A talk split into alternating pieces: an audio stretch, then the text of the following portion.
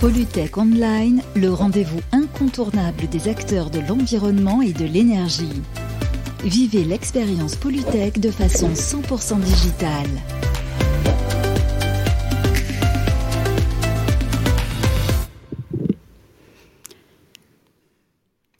Bonjour, bonjour à tous. Soyez les bienvenus sur cette euh, table ronde consacrée aux déchets du bâtiment. Je suis ravi euh, de vous accueillir à nouveau sur ce plateau de Polytech Online.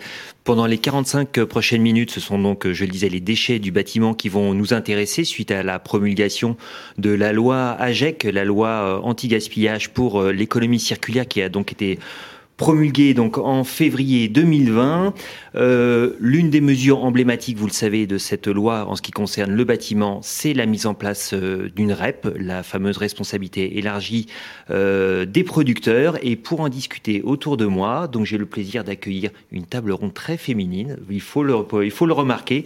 Sur une table ronde déchets, c'est assez rare. Donc Stéphanie Coulon, vous êtes ingénieure environnement au sein de la Fédération française du bâtiment, la FFB. Bonjour. Bonjour. Rimem Tiba, vous êtes responsable projet bâtiment et coordinatrice de la plateforme Démoclès, également écosystème. Françoise Weber, vous êtes directrice des schémas des REP, donc des responsabilités élargies des producteurs, chez, euh, au sein de la branche recyclage et valorisation des déchets chez Veolia. Et enfin, Bonjour le seul homme donc de cette table ronde, mise à part moi, donc qui suis animateur, Olivier Ponty. Vous êtes président de Fédérec, la branche bâtiment, et vous êtes également directeur général de la société Corudo. Enchanté. Donc merci à vous tous euh, d'être là aujourd'hui. Donc je le disais, l'une des mesures phares de la loi anti-gaspillage pour l'économie circulaire, c'est donc, euh, s'agissant du bâtiment, c'est donc la REP. Est-ce que Stéphanie Coulon, vous pouvez nous faire un petit aperçu des objectifs de cette REP, d'une part, de manière à ce que tous ceux qui nous écoutent soient sur des bases stables pour aborder ce débat, et puis également nous faire part des enjeux que représente la mise en place de cette, de cette REP Oui, bien sûr. Euh, alors l'objectif d'une filière REP euh, au départ à, mettre en place, c'est le fait de responsabiliser les producteurs, donc les metteurs en marché, euh, pour organiser la collecte, le traitement des déchets, des déchets et en l'occurrence des déchets de chantier. Euh, et dans un objectif d'augmenter euh, la performance de valorisation, de recyclage de ces déchets. C'est bien ça l'objectif premier. C'est ce qu'on appelle aussi euh, le principe du pollueur-payeur. La filière REP bâtiment, elle a quand même une particularité assez inédite. D'abord, c'est une initiative française, hein, il n'y en a pas dans d'autres pays du monde. Et puis, elle concerne un volume assez inédit de déchets, puisqu'on est sur 46 millions de tonnes de déchets produits en France par an. 46 millions de tonnes, c'est peut-être à mettre en perspective avec d'autres filières REP qui existent et qui concernent euh, notamment notre secteur. Les déchets électriques et électroniques, on est sur moins d'un million de tonnes. Euh, les déchets d'éléments d'ameublement, on est autour de 3 millions de tonnes collectées par an. Donc 46 millions de tonnes, vous voyez, c'est un, un défi. On a euh, 12 fois plus. voilà, un sacré, un sacré enjeu. Euh, D'autre part, euh, donc aujourd'hui où on en est sur les déchets du bâtiment, on a euh, un taux de valorisation de l'ordre de 67%. 67%, ce qui peut sembler euh, intéressant comme, objectif, d'autant plus que l'Europe avait fixé un objectif de 70% de valorisation d'ici 2020. Donc l'objectif est quasiment atteint. Néanmoins, quand on regarde ce chiffre d'un peu plus près, il se trouve que les déchets du bâtiment, c'est à peu près trois quarts de déchets inertes. Donc, déchets inertes, ce sont les déchets minéraux, donc le béton, les gravats, les tuiles, les briques, qui sont des déchets finalement assez faciles, si je puis dire, à, à valoriser, notamment en sous-couche routière, c'est pratiqué déjà depuis de nombreuses années, ou en remblai de carrière. Juste une petite précision, Oui. quand on parle des déchets du bâtiment, soyons clairs, est-ce qu'il s'agit des déchets de la construction, de la démolition que, que- ou, c'est le tout? C'est les déchets du bâtiment. Attention à ne pas confondre avec les déchets du BTP, bâtiment travaux publics. Donc tout ce qui relève des déchets issus de la construction des routes, des ponts, etc. n'est pas compris dans cette REP. C'est uniquement des bâtiments. Par contre, tous les déchets du bâtiment, que ce soit construction neuve, rénovation, énergie, rénovation pardon, ou déconstruction, démolition, tous ces déchets sont bien pris en compte. Pour, euh, pour continuer, donc effectivement, trois quarts de ces déchets sont des déchets euh, minéraux inertes un quart euh, des déchets, et donc ces, déchets-là inertes sont bien aujourd'hui valorisés. On est à plus de 70% de valorisation. Donc finalement, les- c'est un bon taux. Et c'est ce qui finalement tire ce 67% dont je parlais tout à l'heure vers le haut. Pour le quart restant, on est sur des déchets euh, qu'on appelle non dangereux non inertes. Et là, vous avez les fenêtres, le plâtre, euh, les isolants, les revêtements de sol, euh, les plastiques, le bois, etc. Donc c'est sur ces déchets-là que se situe le plus gros enjeu finalement. C'est ça. Et finalement, le taux de valorisation est, est très inégal. ça va de quelques pourcents à une vingtaine de pourcents au maximum. Donc il y a une marge, il y a une vraie marge de manœuvre. Alors la mise en place de cette REP, qu'est-ce que ça représente comme enjeu pour les entreprises que vous représentez? Déjà, vous pouvez peut-être redire effectivement les entreprises que représente la FFB. Très rapidement. Hein, la Fédération française du bâtiment regroupe 50 000 entreprises de travaux, donc entreprises euh, artisanales, 35 000 entreprises artisanales et ensuite les entreprises de toute taille jusqu'au jusqu'au major. D'accord. Euh, et donc euh, l'enjeu pour nos entreprises, dans le cadre de cette REP, euh, c'est de bénéficier à la fois d'une reprise gratuite des déchets, puisque c'est bien ça le principe de la REP. Le traitement et la collecte des déchets va être financé par les producteurs, donc les metteurs en marché, les fabricants. Et donc du coup, les entreprises vont pouvoir bénéficier de cette reprise gratuite. Néanmoins, euh, maintenant, une fois qu'on a dit ça, rien n'est gratuit dans la vie et donc euh, ce financement va être répercuté sur le prix des matériaux et des produits de construction. Donc le véritable enjeu va être de se dire, bah, il va falloir trouver un juste équilibre entre une augmentation raisonnable de ce prix euh, des produits et matériaux de construction pour assurer bah, voilà, un, coût, un surcoût acceptable par la filière, et en même temps un service de qualité, de proximité pour les artisans et entreprises du bâtiment, notamment, bah il va falloir que euh, se mettent en place des services de reprise gratuites à proximité des chantiers, sachant qu'un artisan ne fera pas plus de 15 à 20 km pour aller déposer ses déchets. Donc c'est vraiment un enjeu fort. Et on peut se dire bah, combien ça va coûter tout ça? Aujourd'hui, on est en attente euh, des résultats de l'étude de l'ADEME qui va nous dire euh, justement combien ça va coûter. Donc il sera publié très prochainement, je crois, le 17 décembre. Hein. Tout à fait. Euh, d'ici fin décembre, on aura des éléments économiques pour mieux s'y retrouver. Mais il faut avoir en tête que la REP devra financer non seulement la reprise gratuite des déchets du bâtiment, normalement de l'ensemble des déchets du bâtiment, les 46 millions de tonnes que j'évoquais tout à l'heure, mais aussi donc le renforcement du maillage territorial en points de collecte, donc la création éventuelle de nouveaux points de collecte ou l'adaptation de ceux qui existent déjà, le financement du nettoyage des dépôts sauvages euh, liés aux déchets du bâtiment. Donc ça, euh, ça pour le coup, c'est une vraie incertitude. On n'a pas de chiffres aujourd'hui sur le nombre de dépôts sauvages, sur combien ça va coûter. On n'a que des estimations qualitatives, donc comment ça va être pris en compte et surtout à quel niveau.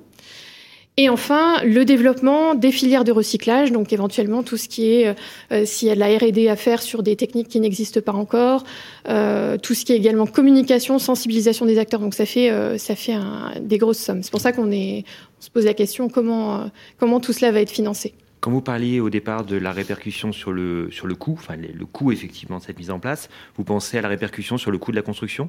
Tout à fait. En fait, ça va être répercuté sur le, prix des produits et des matériaux de construction.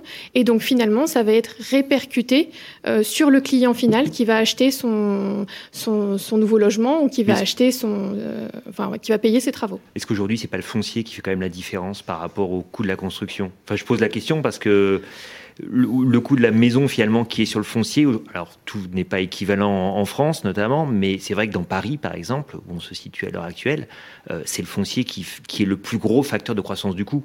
Alors après Paris, c'est quand même un cas euh, bien particulier et euh, donc ça pourra pas être. Euh, enfin, c'est vraiment un, focus et en plus à Paris, c'est surtout des rénovations. Il y a moins de construction neuve, mais il faut penser à, à, l'ensemble des à l'ensemble des chantiers euh, sur l'ensemble du territoire français où du coup finalement c'est là on parle d'une augmentation des prix de matériaux de construction liés à la REP, mais mais il y a bien d'autres réglementations qui s'accumulent, bien d'autres normes qui font que les coûts renchérissent. Donc ça, plus ça, plus ça, ça fait qu'on augmente les coûts. L'incendie, l'accessibilité.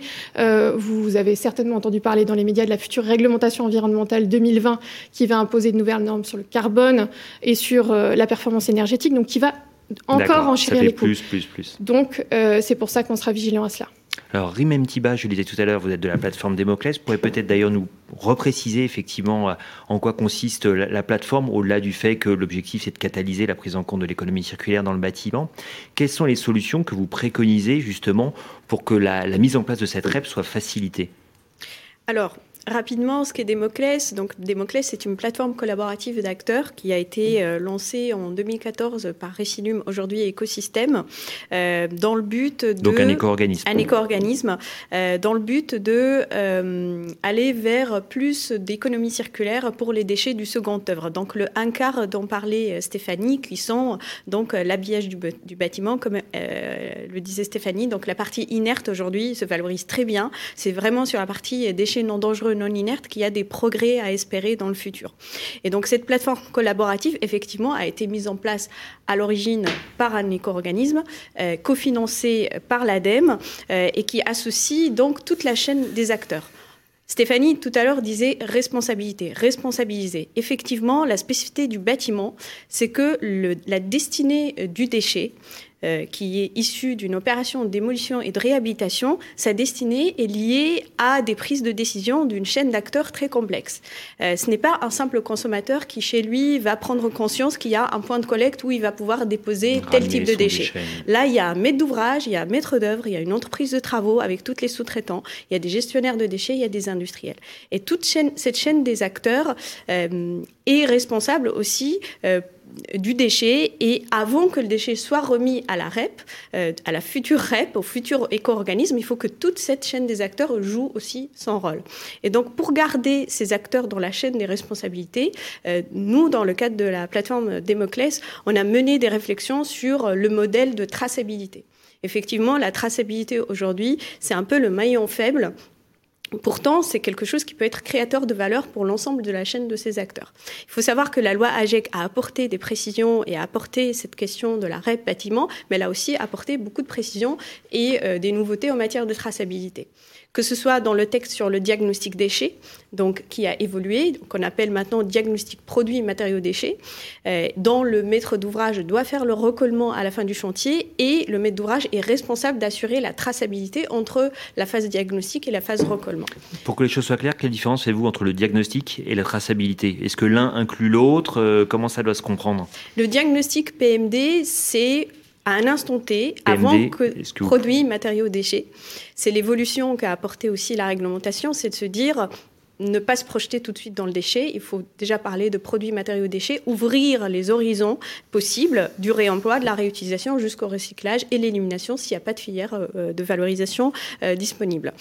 Donc, en fait, la différence entre diagnostic et, traçabilité, le diagnostic, c'est projeter à un instant T, avant que le chantier démarre, le bâtiment sous forme de euh, qu'est-ce que ça va générer en flux de produits, matériaux si jamais on réemploi et de déchets si finalement on va recycler ou éliminer. Donc, à l'instant T, je dis mon bâtiment, il va générer tant de, euh, de béton, tant de fenêtres, tant de verre, tant de plastique, etc. Euh, la traçabilité, c'est un, s'assurer que le langage commun, c'est-à-dire le langage sur lequel on s'est tous mis d'accord en amont pour qualifier et quantifier les choses, eh ben, ce langage, il va continuer à être transféré d'un acteur à un autre pour qu'on parle tous de la même chose et qu'on puisse assurer la meilleure destinée à ces déchets-là, et notamment pour qu'ils soient valorisés au mieux. À la fin du chantier, il y a une phase importante qui est le recollement. Le recollement, c'est faire correspondre le diagnostic à ce qui a été réellement réalisé euh, à la fin du chantier et de se dire, ça, on a atteint les objectifs, là, on n'a pas atteint les objectifs. Pourquoi? Est-ce qu'on ne peut pas faire mieux dans le futur? Et c'est là que la traçabilité joue un rôle. La traçabilité, c'est cette capacité à être la garante de ce langage commun tout au long de la chaîne des acteurs. Donc ça va au-delà d'un BSDI, on va dire, enfin d'un, d'un bordereau de suivi de déchets. C'est quelque chose de très important de dissocier la notion de traçabilité du support de la traçabilité. On a aujourd'hui, euh, dans le cadre de Démoclès, mené des réflexions en parallèle avec les réflexions qui ont été menées sur euh, la REP, sur quel modèle français demain pour la traçabilité des déchets euh, du bâtiment. On en est arrivé à des conclusions qui euh, regroupent les besoins et qui expriment les besoins de toutes les chaînes des acteurs, donc les maîtres d'ouvrage, les maîtres d'œuvre, les entreprises de travaux, les gestionnaires de déchets, les industriels. le souhait est d'avoir une traçabilité de bout en bout. Le souhait est d'avoir une traçabilité dématérialisée et donc euh, une traçabilité qui euh, euh, qui s'incarne en un tiers garant, c'est-à-dire qu'elle n'est pas la chose d'un acteur, cette traçabilité, elle est la chose commune de tous les acteurs, c'est une forme de garantie dont ont besoin les acteurs. Justement, on a une question, parce que pendant qu'on parle, donc les personnes qui nous regardent peuvent nous faire part de leurs remarques ou de leurs questions. Que je fais tout de suite passer. Donc, qui effectue le diagnostic ou la traçabilité, en l'occurrence par rapport à ce que vous dites, puisqu'effectivement, il y a de multiples acteurs sur, euh, dans, la chaîne de valeur justement de ces déchets du BTP, du bâtiment, pardon. Euh, Alors, euh, le diagnostic doit être réalisé par un diagnostiqueur habilité à le faire, qui, a, qui devrait, donc selon le nouveau texte, avoir un certain nombre de qualifications. C'est un métier qui est à la frontière entre la connaissance du bâtiment et la connaissance du déchet, initié, on va dire, depuis 2011 avec le texte sur le diagnostic déchet. Donc, c'est un métier en cours de construction. D'accord? Aujourd'hui, euh, il y a des diagnostiqueurs indépendants qui font euh, très bien leur travail, qui connaissent bien les exutoires locaux, les acteurs locaux. Il y a des maîtres d'œuvre. C'est un peu ça l'évolution qu'a apporté la loi AGEC. C'est que avant, il y avait une forme d'indépendance entre le maître d'œuvre euh, de l'opération de démolition et le diagnostiqueur. Aujourd'hui, c'est un métier qui s'ouvre aussi à la maîtrise d'œuvre, qui accompagne le maître d'ouvrage dans son opération, ce qui apporte aussi un certain, certains avantages parce que c'est lui qui va suivre toute l'opération et du coup, il va pouvoir pouvoir, euh, euh, on va dire, veiller à l'application des recommandations qu'il a données dans son diagnostic effectivement, quand on vous écoute, on voit à quel point il y a du monde quelque part effectivement qui est impliqué. Ça me donne la possibilité de passer euh, la parole à, Madame Weber. Donc, euh, vous êtes de Veolia, donc opérateur de traitement de déchets. Je, rappelle, vous êtes plus spécifiquement en charge du recyclage et de la valorisation. Alors, comment est-ce que vous, de votre point de vue, vous voyez effectivement la mise en place de cette REP? Quelles sont les problématiques que c'est susceptible de poser? Alors, effectivement, ce qu'il faut repréciser aussi par rapport à cette loi AGEC, euh, dont a parlé Stéphanie, c'est qu'elle donne effectivement la gratuité de l'apport à partir du moment où le déchet est trié quand même euh, et, qu'il est tracé. Euh, et donc il y, a, quand même une notion effectivement à, respecter que plus on trie, plus on va aller vers de la valorisation, vers du recyclage efficace. Hein. Et puis en même temps, il faut permettre euh, aussi à tous ces déchets d'être soutenus euh, pour euh, ne pas les retrouver dans les, décharges sauvages et tous les, endroits où on ne veut pas les avoir. À partir de là, nous, on a réfléchi avec l'ensemble de nos, confrères dans les fédérations où nous sommes représentés et les fédérations de démolisseurs également. Et on, on s'est dit, il faut qu'on arrive à travailler au mieux dans un contexte où finalement euh, les metteurs en marché dans une REP sont donneurs d'ordre de la gestion des déchets et du financement de ces déchets. Donc ça change la manière dont on travaille habituellement avec, euh, avec nos partenaires euh, commerciaux. ce qu'il il y a, c'est qu'on a deux grandes typologies en fait de chantiers. Il y a les chantiers, les gros chantiers généralement, euh, où effectivement on va procéder à des enlèvements sur chantier. On va avoir eu un contrat avec euh, des entreprises de travaux qui travaillent euh, sur ces, ces gros chantiers et on va procéder vraiment à une prestation sur chantier. Et puis, vous avez tout un réseau avec un maillage qu'il va falloir développer de points d'apport qui sont soit des déchetteries publiques, soit des déchetteries professionnelles, soit même une reprise en distribution. On va travailler sur du monoflux, de l'apport de monoflux ou de l'apport de déchets en mélange. Et là, euh, franchement, on préconise pour ces deux types de, chantiers ou de types de prestations, des organisations différentes de l'exercice de cette REP. Sur les euh, chantiers d'envergure avec enlèvement sur chantier, on a les entreprises de travaux et les gestionnaires de déchets ont vraiment appris à travailler ensemble avec des exigences de souplesse, de réactivité euh, sur ces chantiers, et on préconise vraiment là que des standards hein, euh, de qualité, des standards euh, de, de, tri soient soutenus auprès des entreprises de travaux, mais avec une relation euh, qui reste en ce qu'on appelle business to business dans notre jargon, mais qui reste en direct entre l'entreprise de travaux et le gestionnaire de déchets.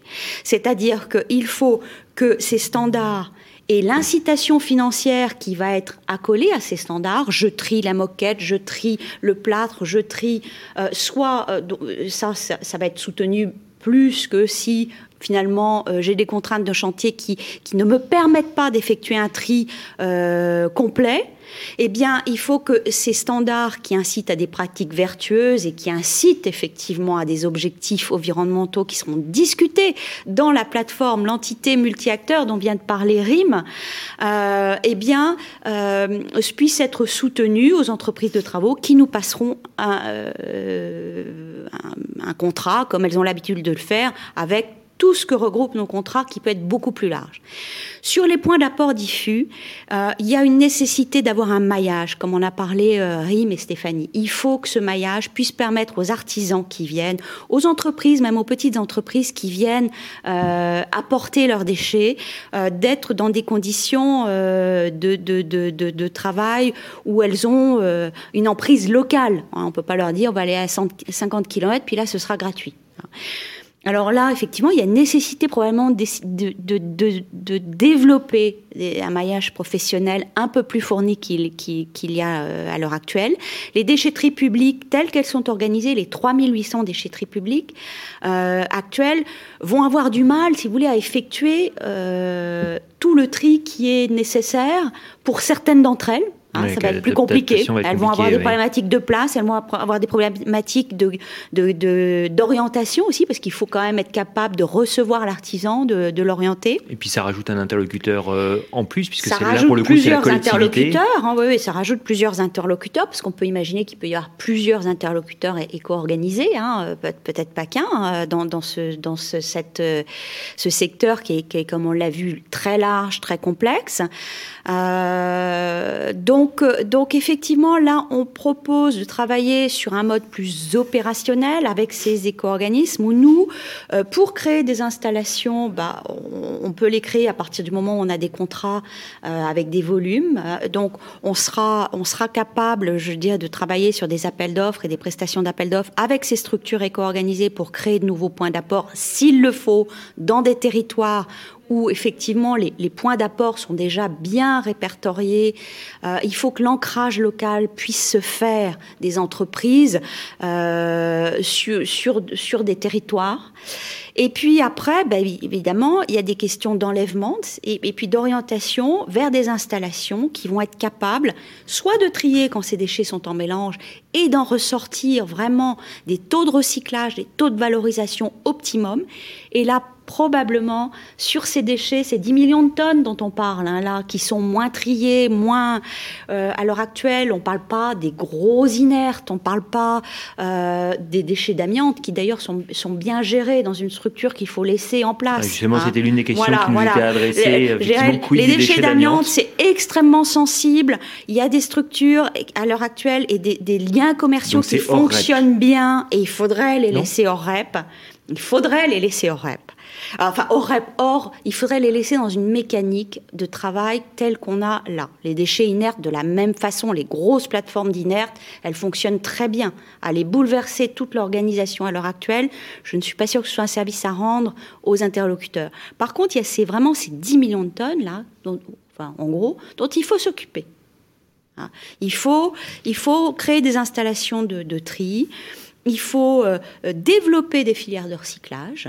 Euh, et ça, effectivement, des, prestations éco-organisées euh, avec des, appels d'offres, avec des contrats, nous permettent de travailler sur des volumes, sur des engagements d'investissement, et on n'est pas contre. Alors, en plus de la question de, de l'amiante qui nous était posée, d'ailleurs, je crois que Stéphanie Coulon, vous vouliez réagir par rapport à ça parce que... Oui, simplement dire sur les déchets d'amiante qu'aujourd'hui, euh, on ne sait pas si ces déchets-là vont être inclus ou pas dans la REP. Euh, il y a une question qui peut se poser. C'est vrai qu'aujourd'hui, il n'y a plus de metteurs sur le marché de l'amiante. On est d'accord. Donc la, la, vraie question, c'est si les déchets d'amiante sont dans la REP. Comment on les finance? Comment on les finance? Donc ça, ça c'est une question, sachant que ça coûte très cher et que les volumes euh, traités par an sont quand même importants. Euh, néanmoins, euh, on peut se poser la question est-ce qu'il ne serait pas intéressant pour certaines typologies de déchets d'amiante, par exemple euh, l'amiante issue de chantiers de particuliers, l'amiante ciment issu de ces chantiers, qui représente, voilà, là on diminue un peu le tonnage, donc peut-être qu'en termes économiques ça pourrait être, ça pourrait être inclus. Il faut se poser la question est-ce que ça ne serait pas intéressant quand même de les prendre en compte, d'une manière ou d'une autre? D'accord. Une autre question qui nous est posée aussi sur euh, différents types de déchets, ce sont les fenêtres. Le recyclage des fenêtres sera-t-il pris en compte et si oui, comment? Alors les fenêtres, bon, c'est l'hiver, donc euh, ça c'est déjà, il y a même un, comment, un Green Deal, euh, un engagement pour la Tout voilà, qui existe. Ça pose des vraies problématiques en matière de qualité, parce que derrière, pour réinjecter le verre et en refaire du nouveau à partir d'un ancien, c'est un vrai coût par rapport à un soin tout particulier à apporter au tri, si je ne m'abuse. Mmh. Oui, tout à fait effectivement, les, huisseries, à partir du moment où elles vont être jetées dans des bennes euh, en mélange, elles seront bah, d'abord le verre euh, risque d'être brisé et beaucoup plus difficilement recyclable. Donc oui, il y a probablement un tri à effectuer de, ces huisseries euh, pour être capable après euh, bah, de les prendre en charge. Les huisseries, il y a aussi du PVC hein, autour dans, les huisseries. Il n'y a pas que du bois. Il y a, tous les, matériaux qui peuvent être utilisés dans ces huisseries. Donc on a du, PVC qui est aussi enfin qui peut présenter des difficultés. Euh, dans le, s'il est, euh, s'il est pris dans des installations de combustion, ça va pas, ça va pas marcher. Donc, ouais, il y, a des difficultés qu'il va falloir prendre en compte et le, la mise, euh, le tri de ces déchets est probablement important. Stéphanie Coulon, juste très rapidement avant qu'on passe la parole à Olivier. Oui, euh, simplement sur les fenêtres, euh, dire que aujourd'hui les taux de recyclage sont assez faibles, euh, que ce soit sur les huisseries que sur le verre. la problématique majeure, c'est la collecte et le fait, l'idée, c'est d'arriver à massifier la collecte des fenêtres pour arriver à monter une filière qui soit économiquement rentable et donc générer du volume. Donc en ça, aujourd'hui, on n'a pas encore la précision. Est-ce que les fenêtres seront dans la REP? Mais la réponse que je ferai, c'est fortement probable parce que c'est une filière qui a tous les, tous les process et les techniques de recyclage sont en place, mais il faut un petit coup de pouce économique aussi pour inciter au tri et massifier les volumes collectés.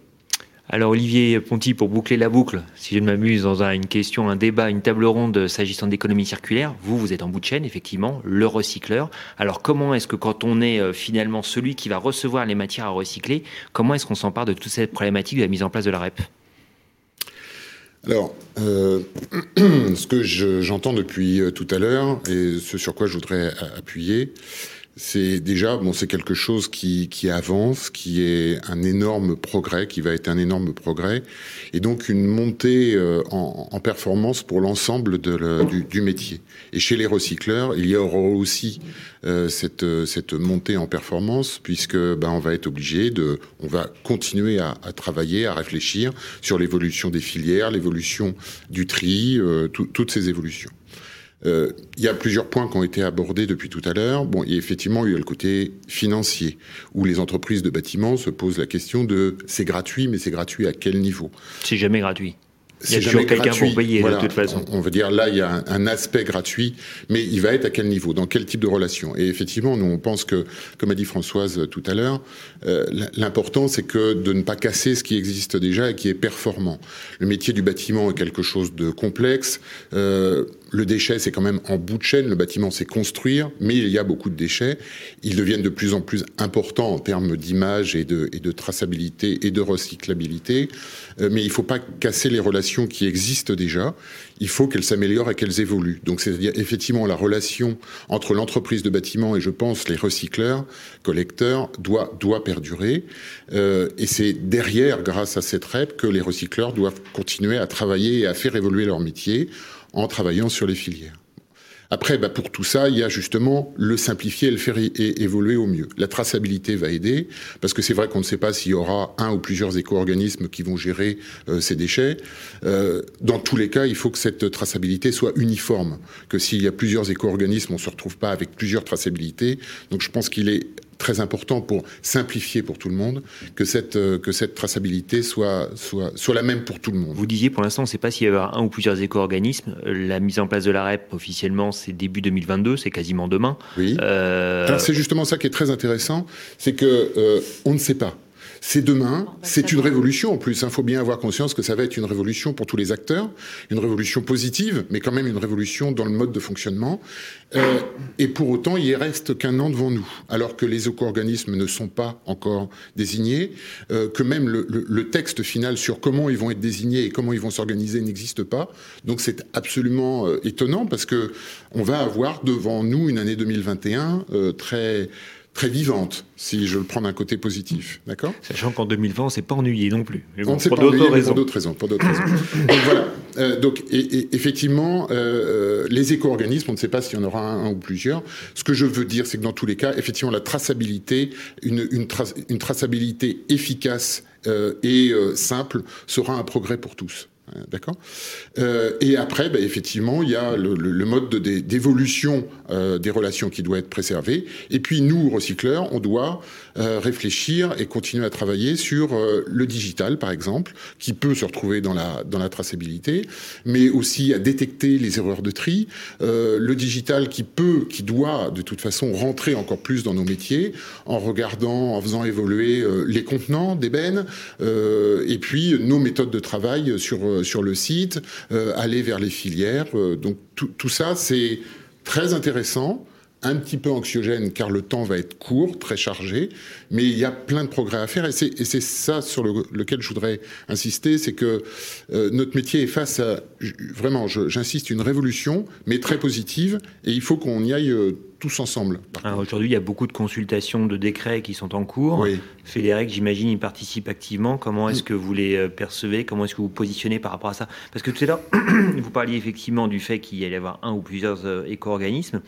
Au final, pour vous, c'est juste, et vous me corrigerez si je me trompe, un changement d'interlocuteur. Avant, vous travaillez directement avec les entreprises du bâtiment pour récupérer leurs déchets, désormais votre interlocuteur sera euh, l'éco-organisme. Alors c'est pas du tout juste ça, au contraire. Parce que d'un côté, vous avez une relation d'un professionnel du déchet avec un professionnel du bâtiment qui ont appris à travailler ensemble depuis des années.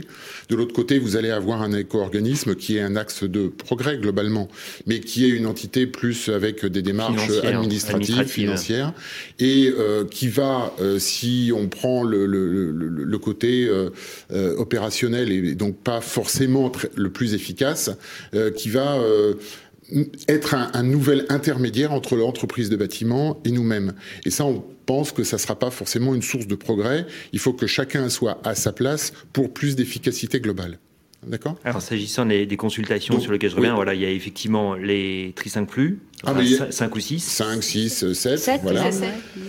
Alors, vous pouvez peut-être d'ailleurs faire tirer ça au clair parce que je me suis renseigné, c'est pas simple. C'est pas simple bah, parce que tout simplement, est-ce qu'on y met le plâtre, est-ce qu'on y met pas le plâtre? Enfin bon, effectivement, il y a des évolutions. Ce qui est sûr, c'est que euh, il va falloir trier au moins 6 euh, et euh, de, de, manière euh, claire et déterminée. Euh, c'est sûr que la benne, ce qu'on appelait la benne de DIB sur le chantier où on mélange tout et après on voit ce qui se passe sur le centre de massification qui lui va trier. il va falloir commencer un peu à l'oublier et penser à développer le tri euh, sur, enfin, développer de plus en plus le tri euh, sur chantier. Donc, pour revenir à votre question initiale sur euh, les textes, effectivement, le, le, le, ministère a fait en sorte qu'on ne s'ennuie pas l'été passé, puisque nous avons eu des centaines de textes à analyser euh, dans des délais très courts, et il, faut, il a fallu réagir sur tous. Alors, soit sur effectivement comment allaient être faits les, les éco-organismes, comment ils allaient être piloter, c'est-à-dire euh, parce que les éco-organismes donc, vont être créés l'année prochaine avec les metteurs, euh, par les metteurs sur marché. Euh, mais bon, bah, il faut les aider aussi par nos connaissances. Donc, comment on va avoir des relations avec eux, par des organismes généraux, en participant avec eux. Et puis aussi, il y a eu tout ce qui a été connexe, comme on a dit, le, le, le diagnostic PMD, qui est une évolution importante. Alors, surtout pour le monde de la démolition, puisque le diagnostic PMD s'applique à la, à, la, à la, démolition et pas au chantier neuf.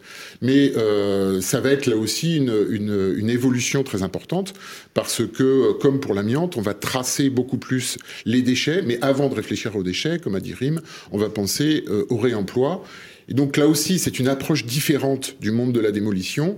Avant de penser déchets et démolition, on va penser comment on déconstruit euh, pour réemployer et, réutiliser sur place ou ailleurs euh, des matériaux qui peuvent encore avoir une vie.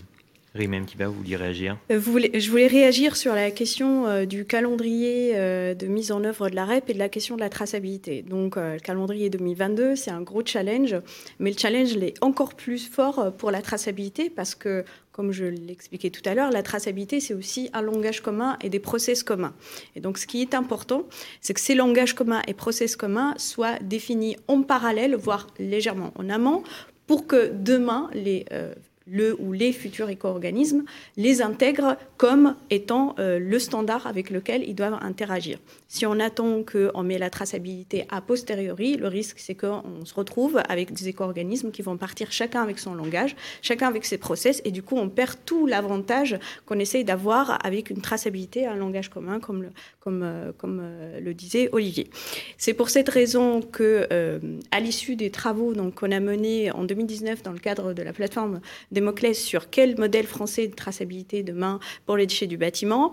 un ensemble d'entreprises aujourd'hui est porteur d'une réflexion et d'un projet en matière de traçabilité. Un ensemble d'entreprises pour financer, préfinancer, on va dire, cette réflexion en entraînant derrière tout un collectif d'acteurs, d'organisations professionnelles et de fédérations, dont certains sont représentés dans ce tour de table, pour initier, on va dire, en parallèle, cette réflexion sur ce langage commun et cette, euh, et cette traçabilité. Et d'ailleurs, euh, un projet qui est en lien avec euh, le plan de relance donc, de, de l'État. Voilà.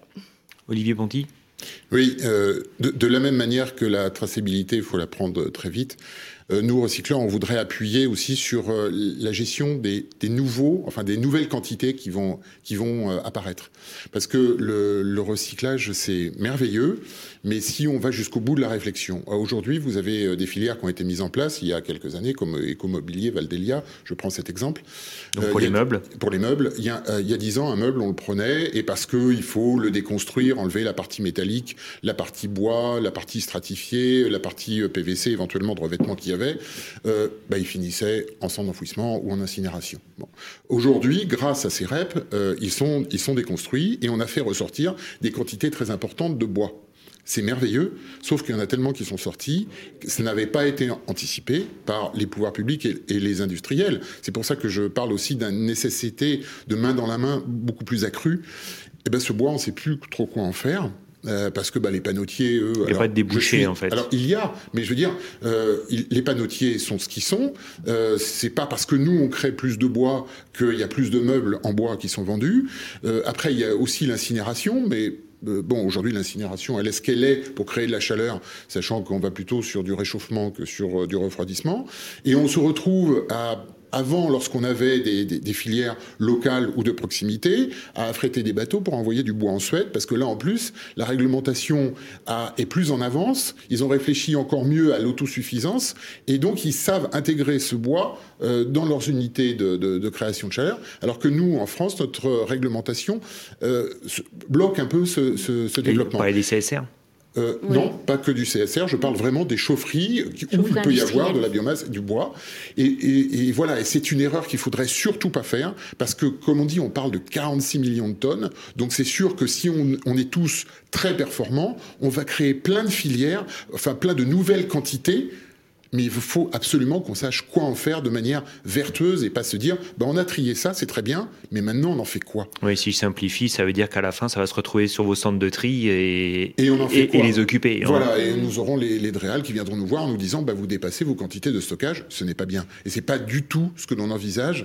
Et je, je, je pense qu'il y a vraiment une démarche proactive à avoir dès maintenant et que l'avenir, voilà, il ne faut pas réfléchir que à la REP, il faut réfléchir à la REP et après.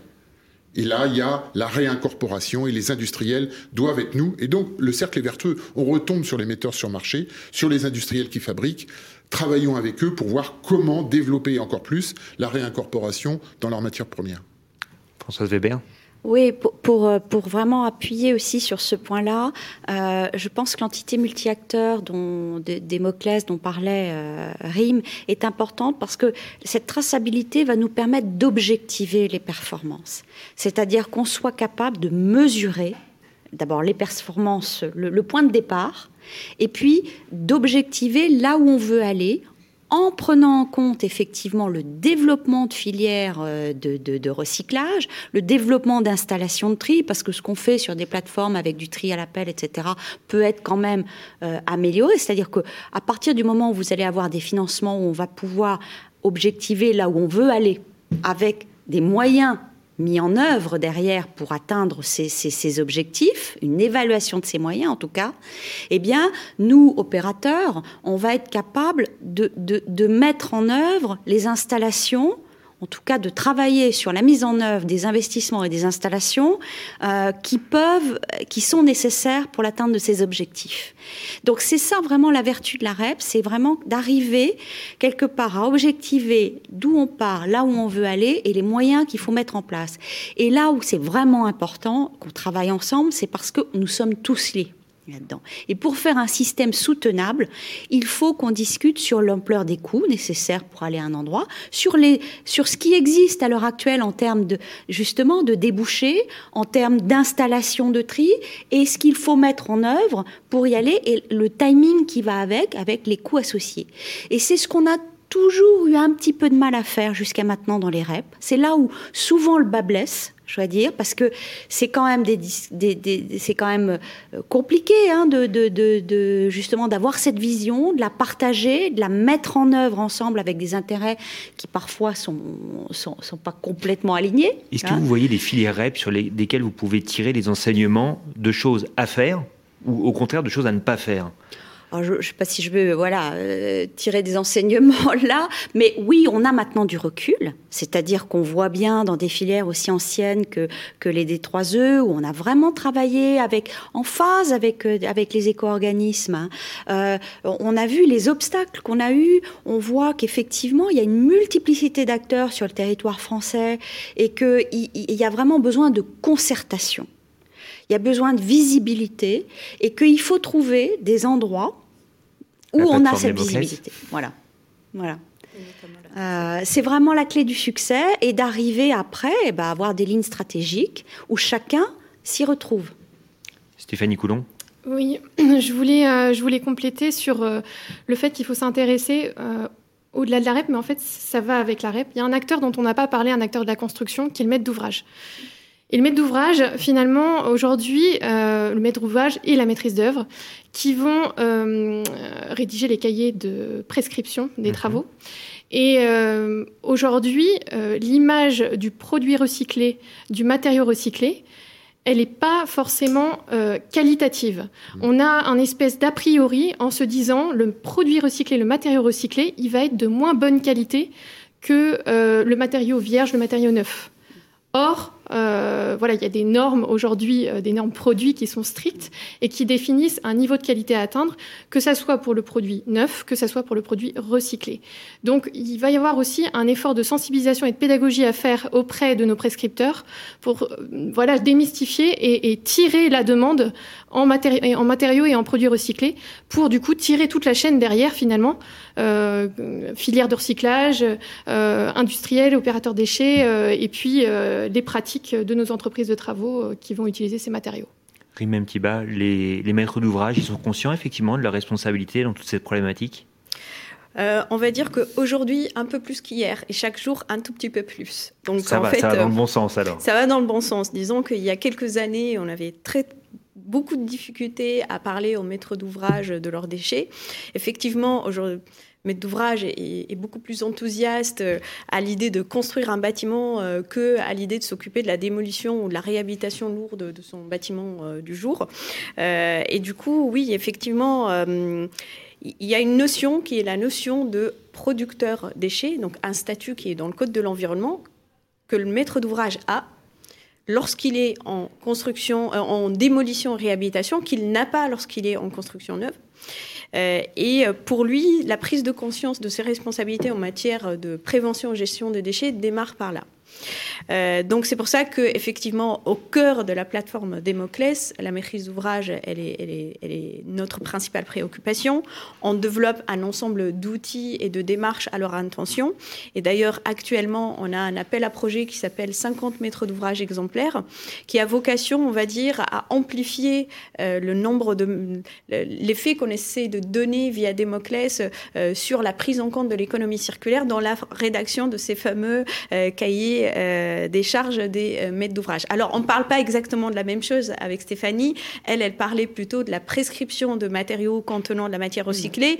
Moi, je parle plutôt de comment le maître d'ouvrage intègre dans ses cahiers de charges de démol réhab euh, bah, des, exigences et des performances à l'intention du reste de la chaîne des acteurs sur ces opérations. L'idée, en fait, dans cet appel à projet, c'est qu'on sorte un peu de notre cercle Démoclès, où on a une quarantaine de maîtres d'ouvrage avec lesquels on travaille depuis le début pour créer on va dire, ces références, pas des référentiels, mais des guides méthodologiques euh, à leur intention, et d'industrialiser un peu la demande des maîtres d'ouvrage en matière d'économie circulaire.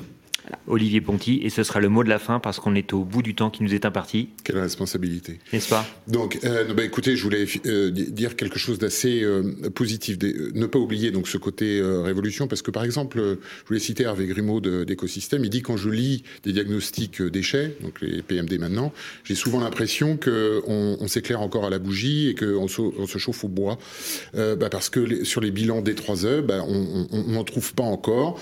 Bon, donc ça c'est déjà une chose. Un, un autre enseignement, c'est ce que je disais sur euh, les, bois, justement. Je pense qu'on peut considérer que l'évolution des filières est absolument essentielle et qu'il faut réfléchir à comment euh, travailler sur tout ça et, moi, et, développer de nouvelles filières de recyclage. Et je suis très optimiste sur les maîtres d'ouvrage, puisqu'il y a le diagnostic PMD qui est une obligation, mais beaucoup de maîtres d'ouvrage aujourd'hui sont de plus en plus vertueux et font des diagnostics ressources où ils réfléchissent sur le réemploi. Et ça, ça leur coûte pour de l'image, mais aussi pour réfléchir au réemploi. Et chez Fédérec, on est très optimiste sur cette évolution.